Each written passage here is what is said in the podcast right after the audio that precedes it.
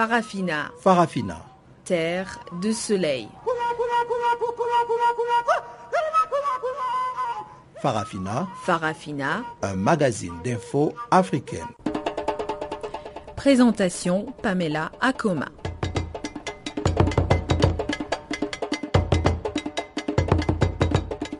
Bonjour et encore une fois, merci d'être à nouveau des nôtres pour ce magazine des actualités sur Channel Africa. Notre opérateur technique du jour, c'est Sfiso Machero et ensemble, nous irons à la découverte des informations qui ont marqué notre continent.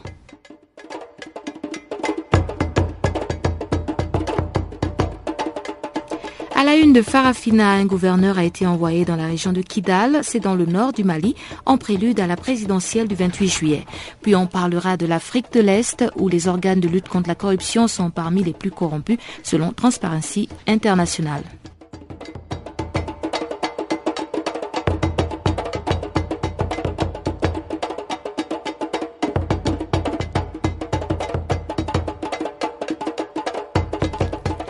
C'était donc quelques sujets en titre que nous aborderons dans cette édition de Farafina, mais avant de vous en dire plus, Nadej Sinarinzi avec le bulletin des actualités.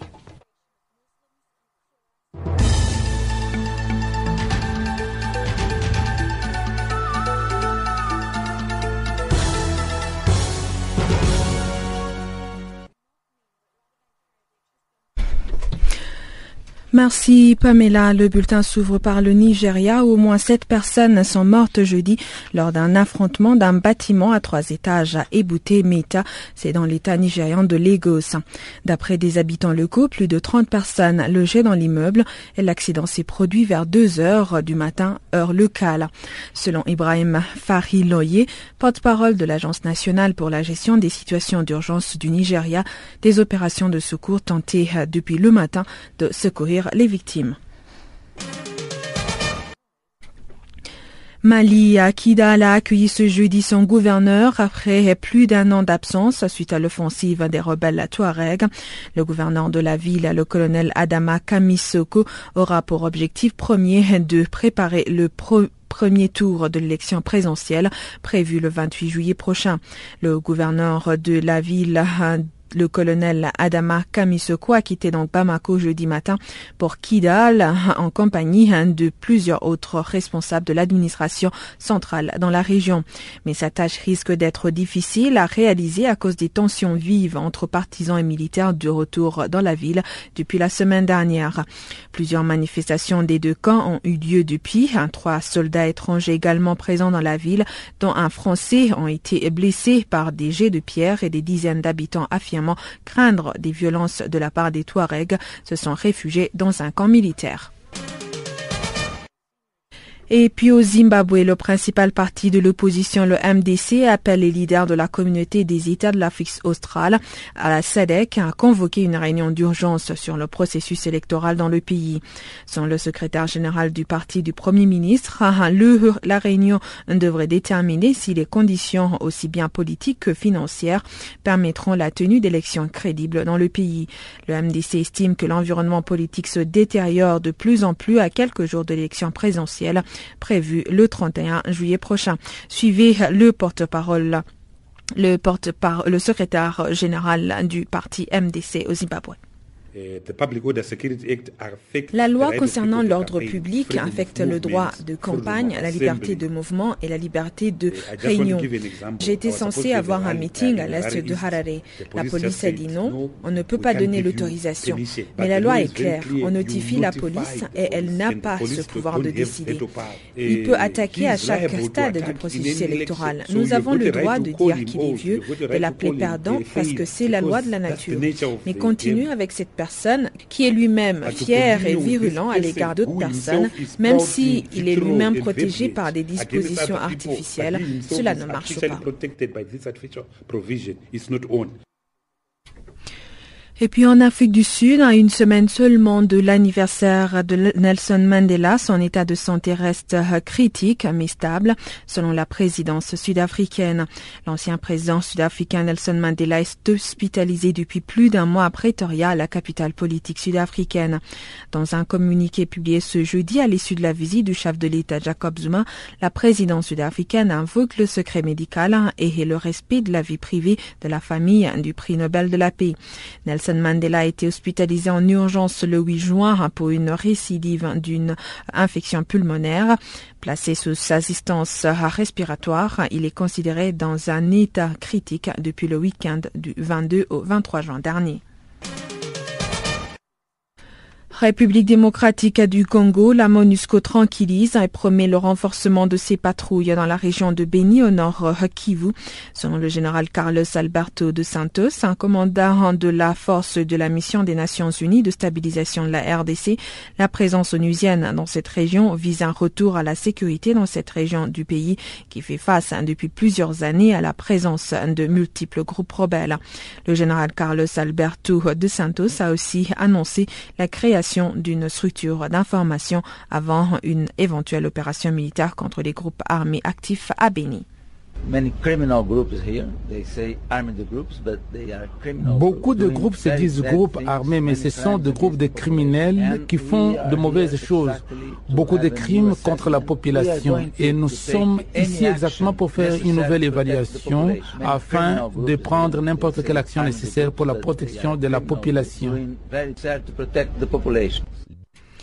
Et pour terminer, en Guinée, le président Alpha Condé a convoqué dans un décret publié mercredi les électeurs aux urnes pour le 24 septembre prochain, confirmant ainsi la date proposée par la Commission électorale nationale indépendante, la CENI. Ceci fait également suite aux accords obtenus grâce au dialogue politique interguinéen tenu récemment sous l'égide des facilitateurs, dans celui désigné par l'ONU Saïd Djinit.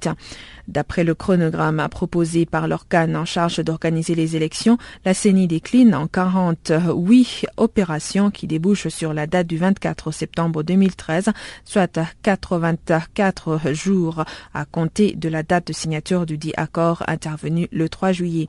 La CENI prévoit également le démarrage de la révision complémentaire des listes électorales le 13 juillet, ce jusqu'au 28 sur toute l'étendue du territoire guinéen.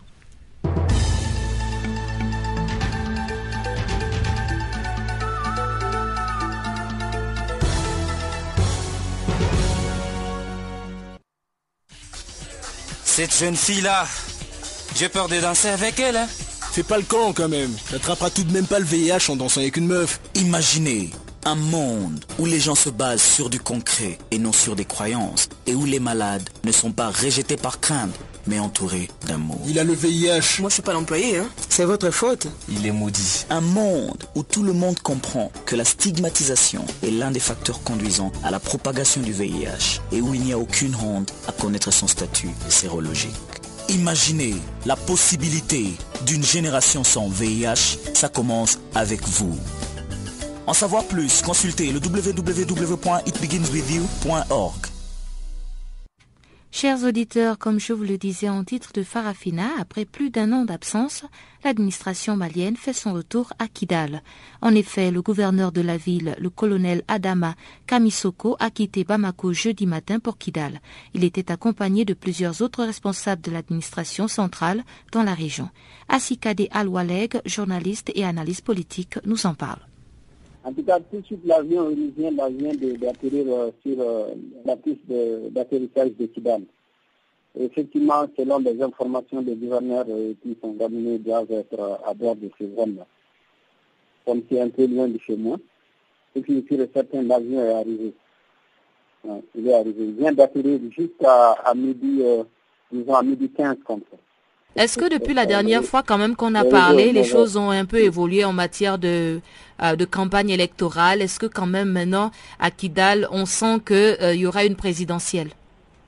Non, mais justement, peut-être qu'il faut attendre quelques heures, quelques heures après l'arrivée du gouverneur.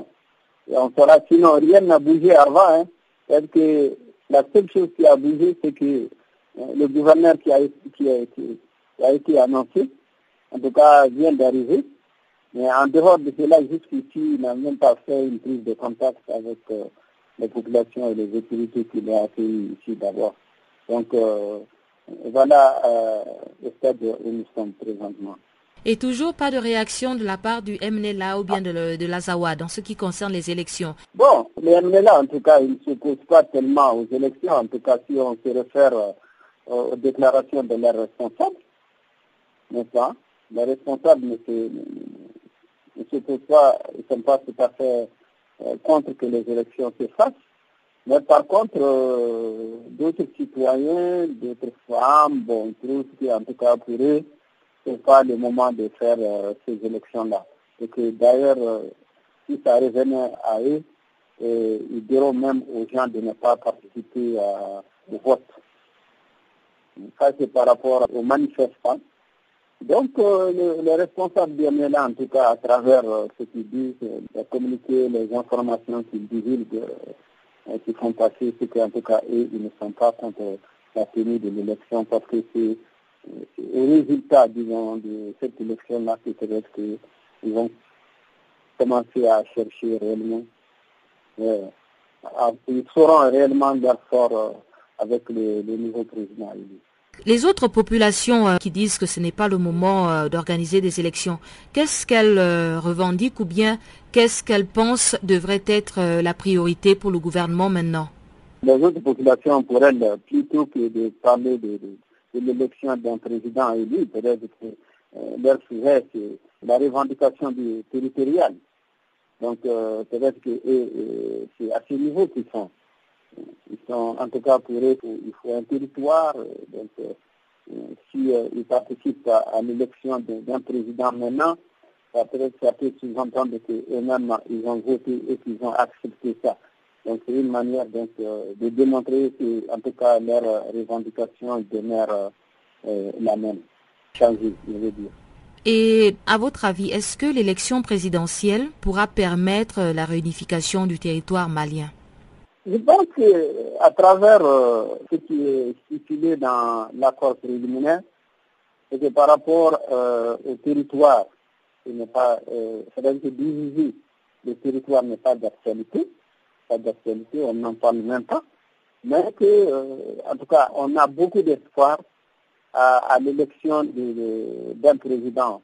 Parce que c'est ce président-là qui pourra peut-être organiser euh, des, forums, des rencontres, des, forats entre les différentes populations de, la Zawa, de celle du Sud, pour réellement euh, réellement les problèmes qu'il y a, afin de, trouver les solutions qu'il faut. À mon avis, hein, je pense que l'élection du président va beaucoup contribuer quand même euh, à la réunification du, du, nord du pays et, et de son sud. Parce que jusque-là, il y a beaucoup de partenaires euh, qui se réservent.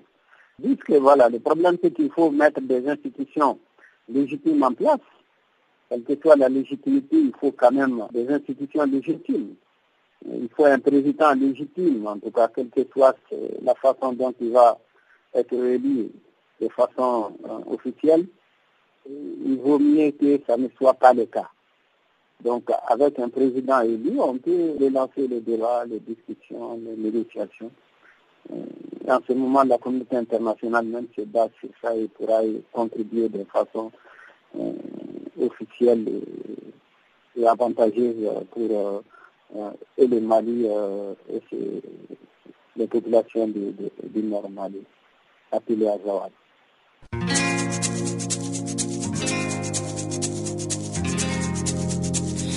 Vous écoutez Farafina, un programme en français sur Canal Afrique émettant de Johannesburg. Pour vos réactions à nos émissions, écrivez-nous soit à l'adresse électronique suivante farafina.channelafrica ou envoyez-nous un SMS au numéro qui suit 00 27 833 81 56 59.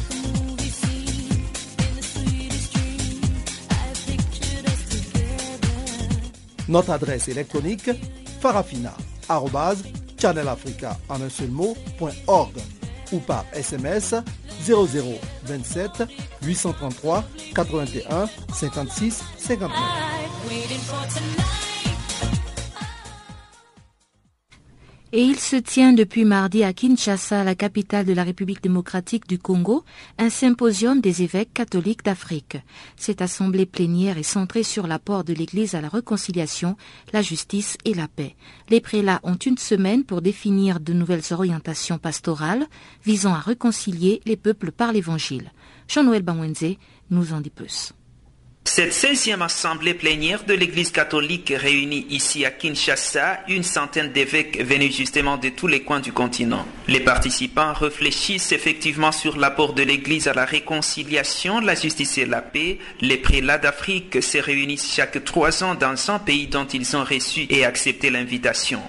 Et pour l'instant, c'est le tour de la République démocratique du Congo, d'où ils ont reçu l'invitation du cardinal Laurent Monsengo il y a justement trois ans. La rencontre de Kinshasa fait suite à l'Assemblée spéciale pour l'Afrique du Synode des évêques de 2009. C'est en tout cas ce qu'explique ici l'archevêque de Dakar, Monseigneur Théodore Adriensa. Les participants à l'Assemblée, ce sont les représentants des conférences épiscopales d'Afrique et de Madagascar.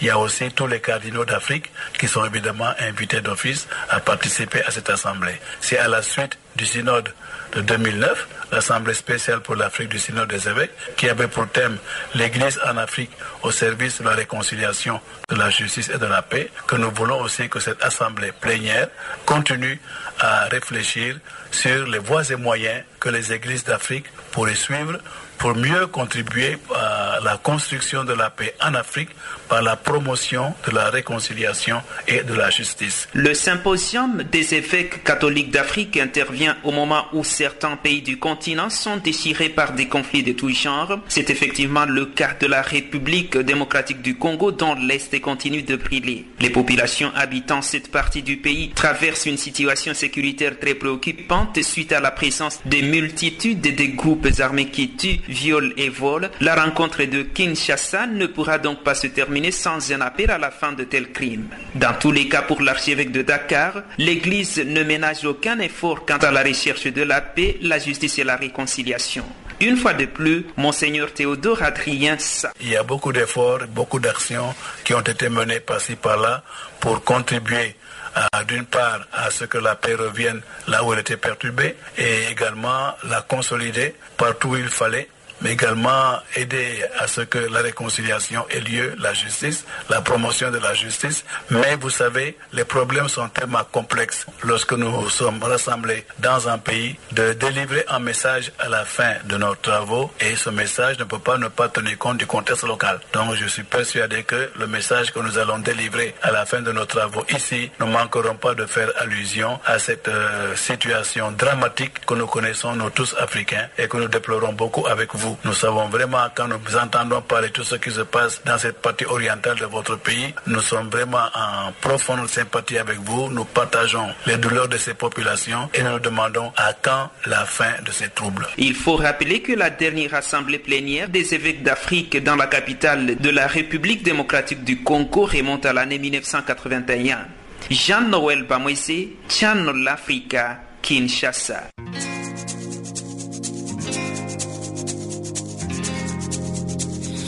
Vous écoutez Farafina, un programme en français sur Canal Afrique émettant de Johannesburg. Pour vos réactions à nos émissions, écrivez-nous soit à l'adresse électronique suivante farafina.channelafrica ou envoyez-nous un SMS au numéro qui suit 00 27 833 81 56 59.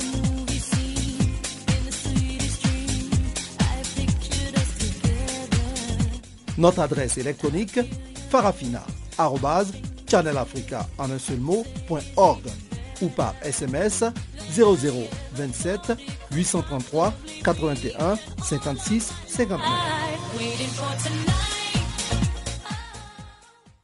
La société civile congolaise est en proie à multiples problèmes, mais par tous les moyens de s'impliquer davantage dans le développement de la société. Henri Christin, directeur exécutif du Comité des droits de l'homme, nous en parle. il y a aussi notre organisation citoyenne, qui c'est une institution citoyenne qui se met en place, c'est le Conseil national des droits de l'homme, où le président doit venir des organisations des droits de l'homme. La loi été déjà promulguée. Bon, il y a, c'est toujours dans les concertations pour mettre en place aussi l'équipe dirigeante de ça. Et maintenant, c'était à la Lune, c'est les, concertations nationales que le chef de l'État a lancé au lieu et place du, dialogue que beaucoup voulaient par rapport à la résolution des Nations Unies après les accords de l'accord 4 d'Addis Abeba. Hein, maintenant, les gens se, se bousculent par rapport à, ces concertations nationales, l'opposition qui est en pleine conclave, la société civile s'organise ici et là, donc c'est presque tous les quartiers généraux des, groupes d'opinion, de pression sont en train de se, de se réunir pour aller euh, à ces concertations. Malheureusement, c'est l'IDPS qui dit qu'il ne va pas participer. Donc, le premier parti d'opposition en RDC maintenant, le parti de Tshisekedi, qui dit qu'il ne va pas participer à ces concertations et le MLC aussi, le parti cher Jean-Pierre Bemba, qui ne se prononce pas encore et qui du reste a refusé même de participer au conclave de la de l'opposition. Mais la société civile s'organise aussi là par rapport à ça. Le plus grand problème à ces concertations, c'est que l'ordre du jour n'est pas si clair et que le présidium de ces concertations n'est pas accepté par tout le monde. Et voilà ce qui pose problème. Et lorsque vous vous rencontrez, vous discutez de quoi puisqu'il n'y a pas un ordre du jour euh, établi? Bon, c'est juste pour l'instant, il y a l'ordonnance présidentielle qui va et qui fait partie de l'ordonnance présidentielle que les gens maintenant font des analyses pour savoir concrètement qu'est-ce qui va se passer. Le format, la composition qui doit participer. Et que chaque groupe maintenant voit par rapport à ces priorités, les, les, États généraux par rapport à ces concertations, alors que chacun maintenant voit qu'est-ce qu'ils doivent mettre dans le lot de discussions, et c'est ce qui se fait maintenant. Notamment, il y a les problèmes de légitimité, il y a les problèmes des droits de l'homme, des violations graves des droits de l'homme, il y a les problèmes de la guerre à l'est du pays, il y a les problèmes de conditions socio-économiques qui deviennent de plus en plus précaires euh, ici en RDC. Donc, à peu près que les gens meurent de jour au jour, comme si on était en guerre, à cause la situation socio-économique est devenue vraiment très, très précaire. Alors, c'est toutes ces questions-là, les questions de l'infrastructure, les questions de l'autorité de l'État, tout ça, et on est en train de, de se préparer. Et dans tout ça, quelle est la place de la société civile? Que dit la société civile par rapport à tous ces problèmes? Bon, en fait, la place de la société civile aujourd'hui, l'approche, c'est que la société civile veut être agissante, et que sa place, c'est aller maintenant avec des, la voix vraiment de la population, étant donné que la société travaille de jour au jour avec les populations au niveau de la base. Mais il faut avouer que c'est une société civile un peu affaiblie, une société civile sans moyens et une société civile divisée. Et la société civile ayant des moyens, c'est la société civile qui est proche du pouvoir et qui les membres du gouvernement essaient un peu de donner les moyens. Donc c'est un peu à ce décor-là que la société civile se présente. C'est comme ça qu'il s'est préparé même un forum national de la société civile pour arranger un peu toutes ces divergences. Malheureusement, le, forum qui était prévu au début de ce mois a été reporté au calendrier grec parce que les bailleurs qui devraient supporter et prendre en charge les, gens qui devraient venir des provinces n'ont pas mis les moyens à la disposition des organisateurs. Mais quand cela ne les composantes de la société civile s'organisent pour que chacun par rapport à son secteur de travail, distinguer un peu les tableaux vraiment de la situation concrète dans le terrain et à ce moment-là aller avec un cahier de charges un peu plus concret et plus costaud et plus réaliste si avec aussi.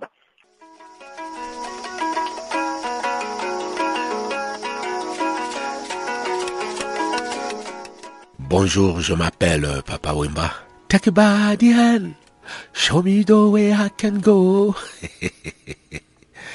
Vous écoutez? Show me the way I can go. Take a hand. Canal Africa.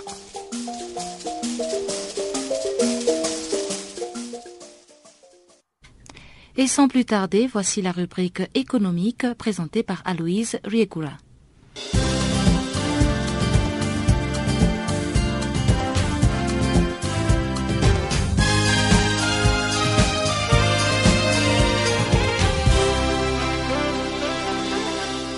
Mesdames et messieurs, merci d'être de nouveau à l'écoute de notre bulletin économique. Bonjour. La Banque européenne d'investissement va renforcer ses investissements à long terme dans ses pays partenaires en Afrique, aux Caraïbes et dans le Pacifique au cours des sept prochaines années. Cet engagement, qui vient d'être annoncé, a été validé par le Conseil des ministres ACP Union européenne. Selon le président de la Banque européenne d'investissement, cette institution est déterminée à accompagner les projets d'infrastructure, le secteur privé et les initiatives d'intégration régionale dans les pays ACP. Cette personnalité a précisé que cet engagement est un effort conjoint entre la facilité d'investissement ACP, la Banque européenne d'investissement et le 11e Fonds européen de développement. Le 11e FED contribuera 500 millions d'euros supplémentaires destinés à la facilité d'investissement ACP ainsi que 684 millions d'euros pour la bonification d'intérêts et l'assistance technique. Il doit aussi monter un fonds renouvelable pour l'investissement dans le secteur privé. À ces montants s'ajoutent les 2 milliards 500 millions d'euros mis à disposition par la Banque européenne d'investissement à partir de ses ressources propres qui sont garanties par les États membres de l'Union européenne et destinés à des prêts, principalement dans les projets du secteur privé. Notons qu'au cours des dix dernières années, la Banque européenne d'investissement a accordé près de 7 milliards d'euros de prêts à long terme pour des projets dans les pays ACP. Un atelier de réflexion pour les experts en migration et les parties prenantes des États membres de la CDAO, la communauté économique des États de l'Afrique de l'Ouest, vient de se tenir à Dakar, au Sénégal, avec l'objectif d'asseoir une politique migratoire commune au pays de cet espace. Cette initiative de la Banque africaine de développement, appuyée par le Fonds de coopération technique du Nigeria, s'inscrit dans la ligne de la vision migration et développement de la BAD lancée en 2009, qui se base sur l'observation d'importants courants migratoires au sein de cette communauté. Dans ce cadre, la Banque africaine de développement prévoit la mise en place d'un fonds de soutien visant à maximiser l'impact des transferts d'argent liés à ces courants migratoires en les canalisant vers des investissements productifs, mais aussi en encourageant les opportunités d'affaires ainsi que la création d'emplois à la base. La ministre sud-africaine des Ressources minérales, citant une étude réalisée en 2010, a affirmé que l'Afrique du Sud perdait plus de 600 millions de dollars chaque année à cause de l'exploitation minière illégale. Dans le cadre de l'intensification de la lutte contre l'exploitation minière illégale, la ministre est en train de faire une tournée dans les sites où cette activité a lieu. Le gouvernement coïtien vient d'approuver un programme d'aide d'urgence de 4 milliards de dollars américains à l'Égypte. Cette aide s'ajoute aux 5 milliards de dollars qataris et aux 3 milliards des Émirats arabes unis octroyés à l'Égypte en début de semaine. Soulignons que la situation économique de l'Égypte est à la base de l'instabilité politique que le pays connaît depuis 2011. Covas Resources Management Limited, une société pétrolière internationale, va investir 35 millions de dollars au Mali, précisément dans le bloc 6 du bassin de Taoudeni, au nord du pays. La convention de recherche, d'exploitation, de transport et de raffinage des hydrocarbures liquides ou gazeux a été approuvée mercredi par le Conseil des ministres du Mali. Au terme de la dite convention, sur une période de 4 ans, la société pétrolière va faire des recherches et au niveau de l'exploitation, il y aura un partage de production entre le Mali et la société.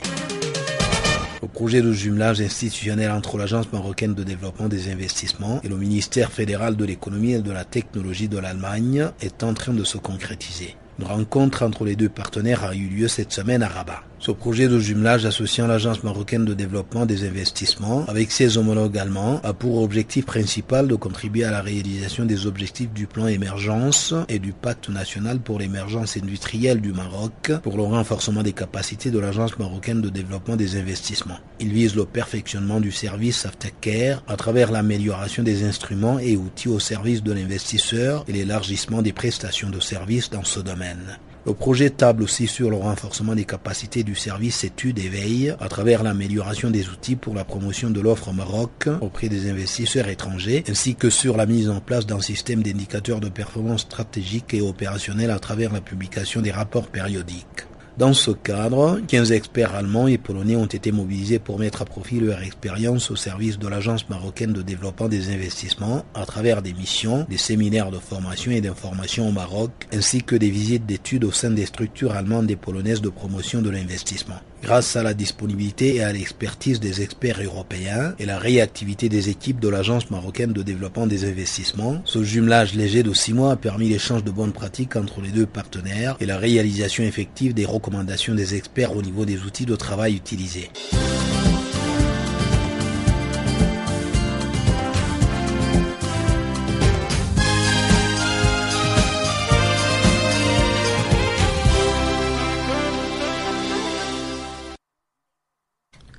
Le Rwanda accueille depuis lundi un exercice de poste de commandement au niveau continental.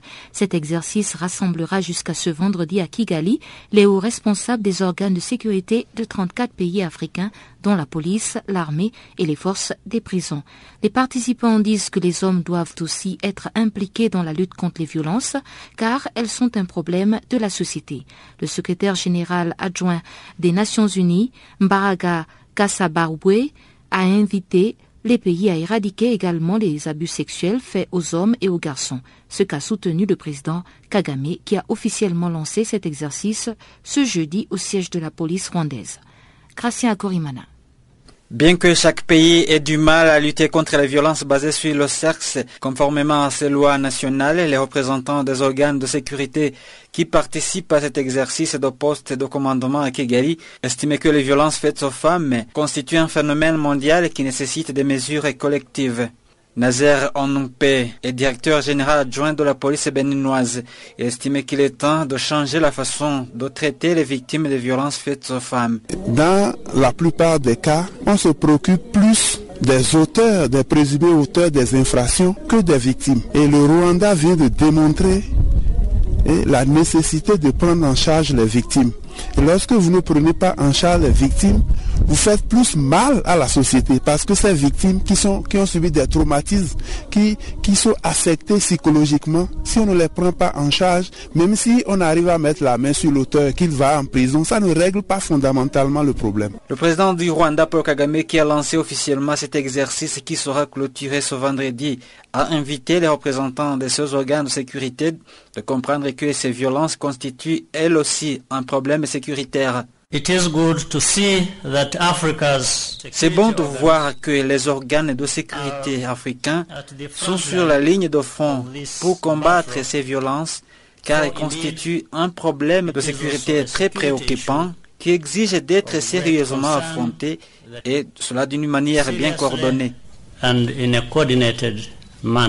Il a ajouté que sur ces violences faites aux femmes, il faut aussi faire face à celles faites aux hommes et aux garçons. Sur ce point, la secrétaire générale adjointe des Nations Unies, chargée de la paix et la sécurité, Madame Clotilde Baraga Gassarabge, a annoncé qu'une campagne des Nations Unies dans ce sens est prévue à partir du 26 juillet.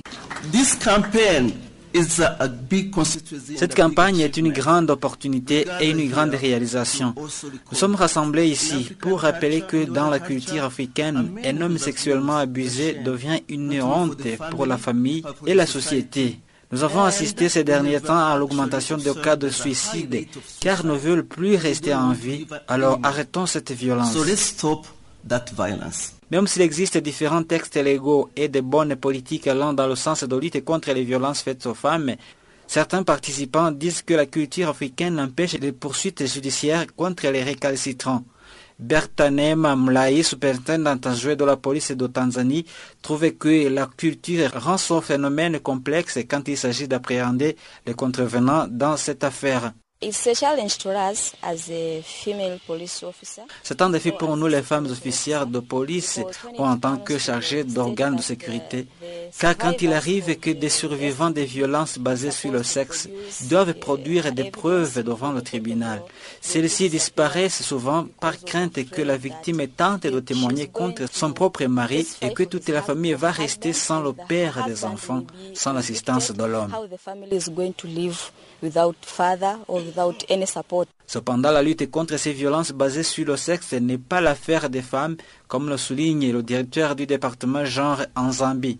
Il y a une phrase qui dit si les bons hommes vont se coucher, les mauvais se lèvent.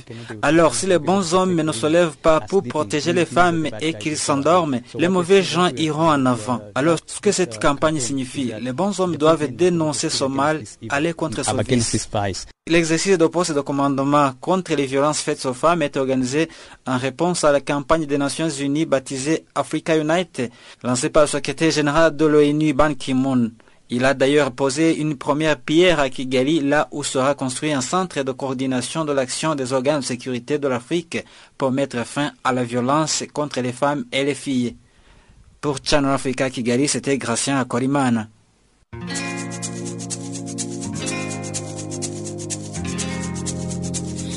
Vous écoutez Parafina, un programme en français sur Canal Afrique émettant de Johannesburg. Pour vos réactions à nos émissions, écrivez-nous soit à l'adresse électronique suivante farafina.channelafrica ou envoyez-nous un SMS au numéro qui suit 00 27 833 81 56 59.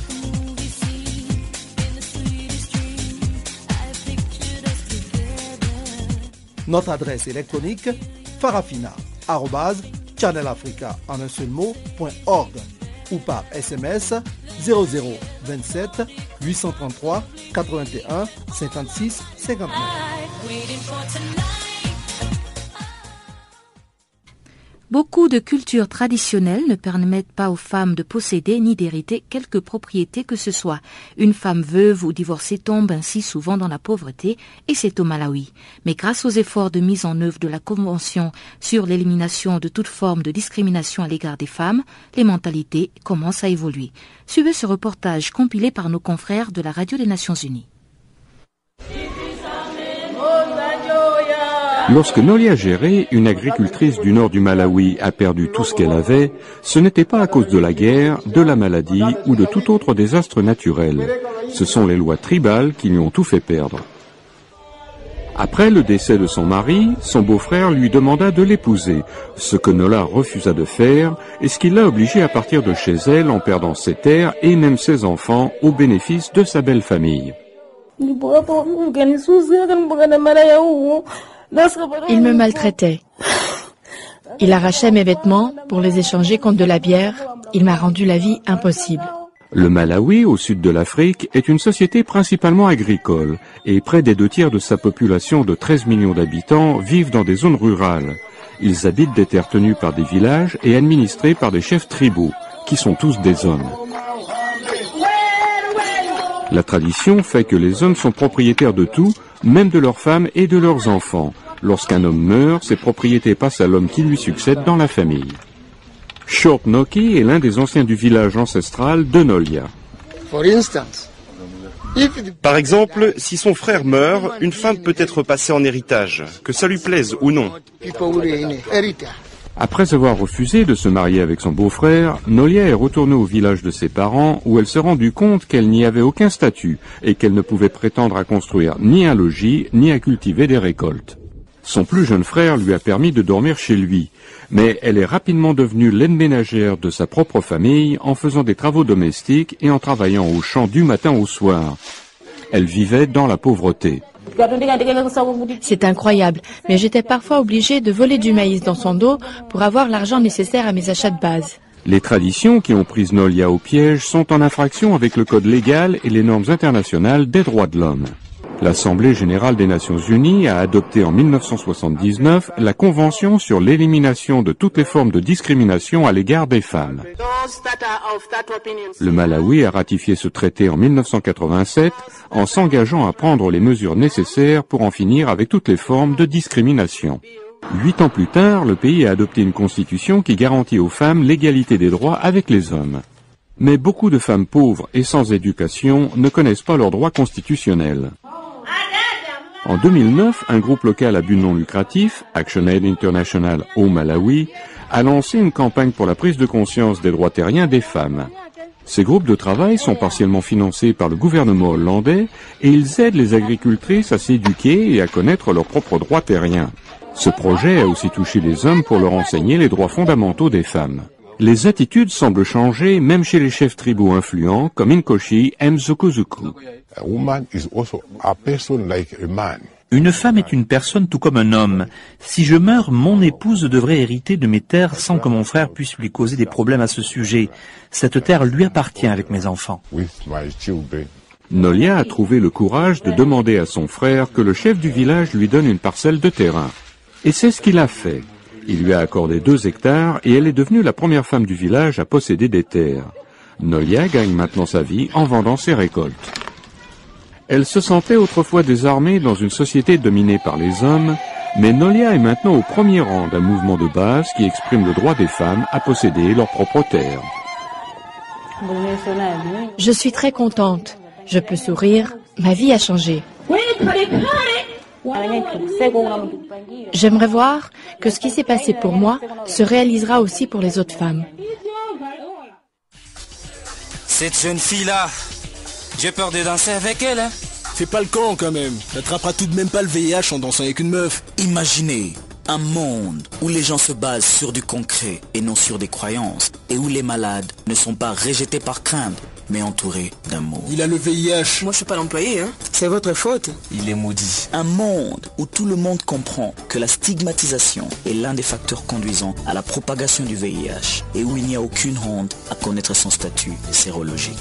Imaginez la possibilité d'une génération sans VIH, ça commence avec vous. En savoir plus, consultez le www.itbeginswithyou.org. Et on retrouve encore une fois Louise Riegura, mais cette fois-ci pour la revue de la presse panafricaine.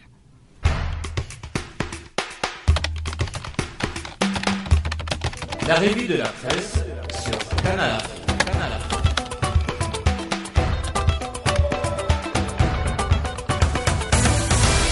Mesdames et messieurs, merci d'être avec moi pour la revue de la presse. Bonjour. La paix n'est pas pour demain en Égypte, en jugé par l'évolution de la situation.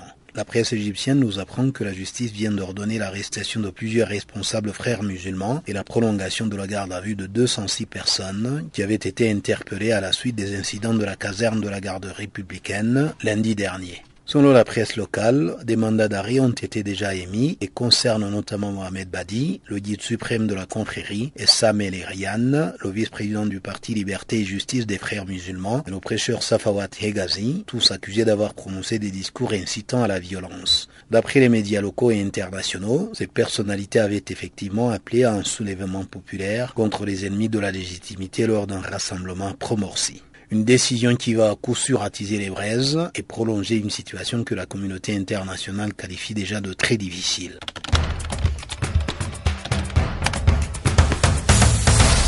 La question de la corruption fait l'actualité de beaucoup de publications du jour. Africa Info fait état du rapport d'Amnesty International qui dénonce l'intensification du fléau au Cameroun. Selon le journal, le rapport reconnaît que des efforts ont été faits, mais que l'hydre dresse toujours la tête, surtout au niveau de la police du pays. Le journal indique que le rapport, basé sur une enquête menée sur un échantillon de 1000 personnes choisies dans les 10 régions du Cameroun et âgées de 18 ans ou plus, dégage que, je cite en passage du rapport, la police est perçue comme étant la plus corrompue de toutes les institutions. Viennent ensuite, en ordre, en précise le journal, le système judiciaire, les services en charge des impôts et taxes, le système éducatif, les services médicaux, les services d'enregistrement et de délivrance de permis, les services liés à la propriété de l'État, etc. Pour le directeur exécutif de Transparency International Cameroun, la corruption a fait son lit dans nombreux secteurs du pays. En effet, le journal relève qu'un peu plus de 3 personnes sur 5 au Cameroun ont dû payer des pots de vin au cours des 12 derniers mois pour être servis dans l'une des administrations citées si haut.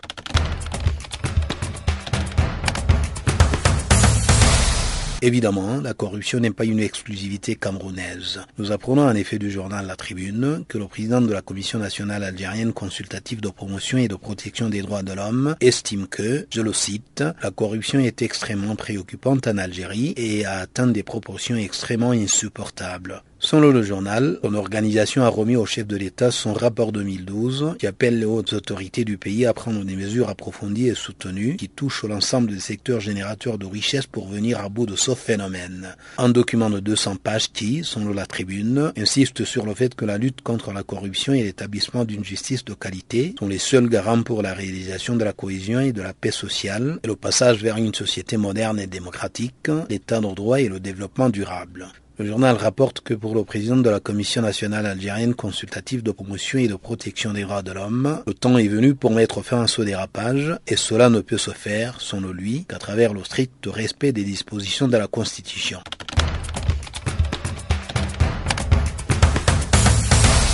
Une autre affaire de corruption sans doute, le maintien du permis d'exploitation du pétrole dans le parc national des Virunga, accordé à la société britannique Saco International par le gouvernement de la RDC. Le potentiel nous apprend que l'Organisation Fonds mondial pour la nature, WWF en sigle, accentue la pression sur le gouvernement congolais pour l'annulation de ce permis. Son argument, le parc national des Virunga est une aire protégée et le bloc 5, zone d'exploitation, couvre environ 85% du parc national des Virunga. Le potentiel indique que l'ONG souligne aussi que la RDC enfreint ses propres lois à travers l'attribution de ce permis. En effet, selon l'organisation, la loi sur la conservation de la nature interdit toute activité susceptible de nuire à l'environnement. WWF soutient donc que le maintien du permis entre non seulement en contradiction avec les lois du pays, mais aussi avec ses engagements internationaux. Le potentiel indique qu'à la base du combat de cette ONG, il y a la crainte de voir les activités minières dans la zone polluer le lac Édouard qui héberge de nombreuses espèces animales, orales et halieutiques. Une autre affaire de corruption.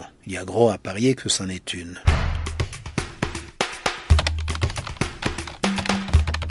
La revue de la presse sur Canal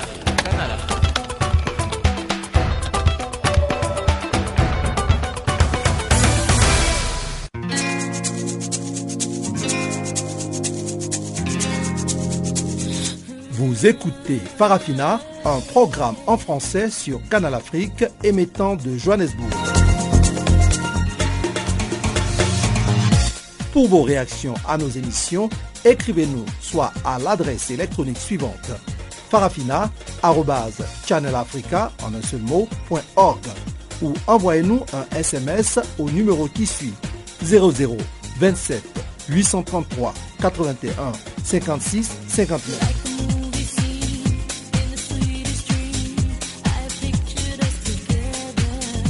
Notre adresse électronique farafina.channelafrica ou par SMS 0027 833 81 56 59.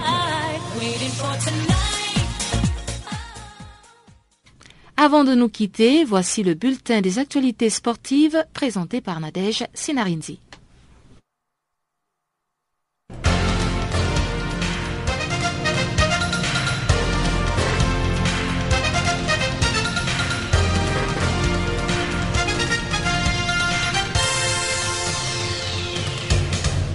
Encore une fois, merci euh, Pamela. Le bulletin sportif en s'ouvre sur le football où les jeunes Black Stars se sont inclinés mercredi face à la sélection française dans un match comptant pour les demi-finales du mondial des moins de 20 ans qui se tient en Turquie. Les Bleus doivent leur victoire à Florian Thauvin qui très convoité par l'Olympique de Marseille grâce à un doublé à lui tout seul. Le match s'est clôturé sur un score final, un 2 buts à 1 en faveur de la France.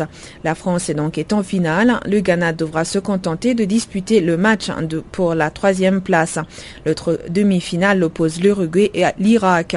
Toutefois, le Ghana pourra se réjouir de quelques distinctions Ebenezer Asifoua, auteur d'un but magnifique pour l'égalisation contre la France, est co-meilleur buteur avec le portugais Bruma et l'espagnol Jess avec cinq réalisations chacun.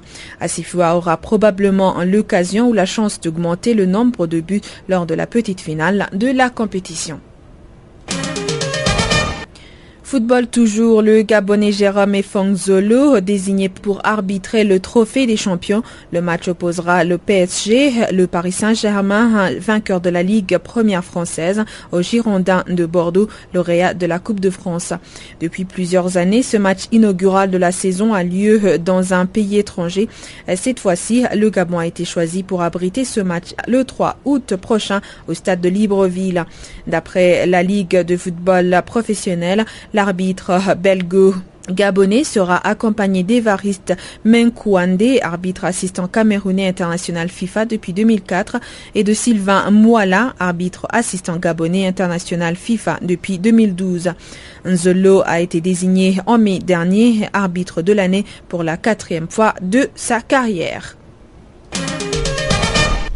Rugby, le Kenya affronte le Zimbabwe dimanche prochain à Antananarivo, la capitale malgache, dans le cadre de la finale du groupe A de la Coupe d'Afrique des Nations de rugby à 15. Mercredi, le Kenya a battu l'Ouganda avec un score de 51 à 11, alors que Madagascar s'est incliné face au Zimbabwe sur un score de 38 à 18. Ce championnat servira également de qualification à la Coupe du Monde qui se tiendra à Londres en 2015. En athlétisme, Hélène Swanepoel, une des trois grandes favorites pour la victoire sur 400 mètres et lors des championnats du monde cadet. La Sud-Africaine a remporté la première série en réalisant le deuxième meilleur temps des demi-finales, soit 59 secondes 02 derrière la championne des Barbades, Tia Adanabel. Elle sera donc la seule représentante du continent africain en finale. Parlant toujours de cette compétition qui se tient en Ukraine, le Kenya et l'Éthiopie ont largement dominé les séries du 3000 mètres grâce au succès respectif de Vedik Kipkoche et Yomifa Kejelka. Le Kenya a remporté la première série en 8 minutes 26 secondes 25 devant l'Éthiopien Mogos Tuema 8 minutes 26 secondes 69 et l'Éthiopien Kejelba qui s'est imposé dans la seconde en 8 minutes 22 secondes 11 devant le Kenya Alexander Mutiso Munyao. Les autres qualifiés africains sont les Algériens Tarfik Bouziane et Elochin Zorkan et l'Érythréen Awet Ntalem Kibrab. Côté dames, l'Éthiopie conserve les seules chances des médailles africaines, notamment grâce à Dureti et. Deuxième de la seconde série en 2 minutes 5 secondes 20, et Dao devra se méfier de l'Irlandaise Irik de. Football encore, le sélectionneur des Lions indoptables est de retour au Cameroun pour préparer l'équipe pour son prochain match contre la Libye. Ceci malgré la suspension du football camerounais prononcée par la FIFA suite à l'annulation de l'élection d'Ia Mohamed dans la FECA Foot, à l'instar du défenseur bénois Assou Ekoto. S'il essaye de régler le moindre détail pour cette affiche qui déterminera le leader du groupe I et donc la sélection qui sera du dernier tour des éliminatoires de la Coupe du Monde 2014 de la poule, le sélectionneur camerounais avoue son impuissance eu égard à la conjoncture. De temps plus grave que les Lions indoptables ont récupéré les points du match perdu à Lemay contre les éperviers, ce qui est normal quand un adversaire qui a aligné un joueur ayant obtenu de cartons jaunes, explique le sélectionneur camerounais. Terminons sur l'athlétisme. La sélection nigérienne se prépare au championnat d'Afrique de l'Ouest prévu du 19 au 21 juillet prochain. La Fédération nigérienne de la discipline a rendu public ce jeudi la liste des athlètes qui vont défendre les couleurs nationales. La délégation est composée de 16 personnes et se rendra à Ouagadougou par voie terrestre. Le départ de l'équipe est prévu le 17 juillet prochain.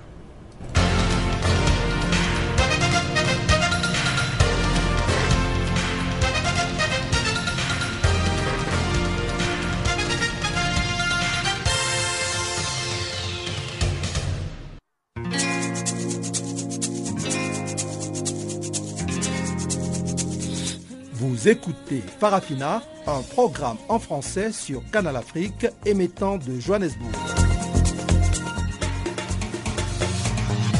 Pour vos réactions à nos émissions, écrivez-nous soit à l'adresse électronique suivante farafina.channelafrica ou envoyez-nous un SMS au numéro qui suit 00 27 833 81 56 59.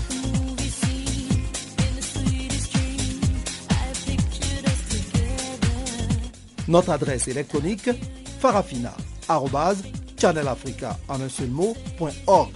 ou par SMS 0027 833 81 56 59.